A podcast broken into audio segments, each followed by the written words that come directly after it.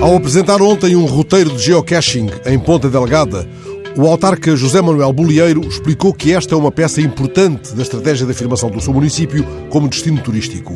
Nada a opor. O geocaching é uma ferramenta de descoberta e de fruição que, neste caso, há de permitir, como se pretende, um novo tipo de ligação à natureza. Por alguma razão, 6 milhões de pessoas em todo o mundo se entregam já a tal atividade desportiva com forte componente de lazer. Colocar a Rocha da Relva ou a Lagoa do Canário no roteiro de quantos procuram, através do GPS, caixas escondidas em lugares de interesse paisagístico ou patrimonial é algo que merece aplauso, sem dúvida. Deveria, entretanto, o Presidente da Câmara de Ponta Delgada esclarecer-nos sobre o que pretendeu significar com o anunciado combate ao que designou ontem como contemplação ignorante. Que tipo de ignorância associa o autarca à contemplação? Tomemos um renque de árvores lá longe, lá para a encosta. Se eu pousar no renque de árvores um olhar absorto, desligado do que possa bolir em redor, será esse meu gesto contemplativo em si mesmo ignorante? Escolho deliberadamente um verso do Caeiro que ergueu à copa mais alta uma poética da contemplação. Pergunta ao Caeiro, no verso seguinte, mas o que é um renque de árvores? Há árvores apenas.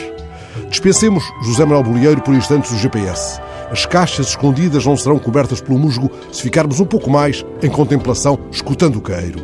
Um renque de árvores lá longe, lá para a encosta. Mas o que é um renque de árvores? Há árvores apenas. Renque e o plural árvores não são coisas, são nomes.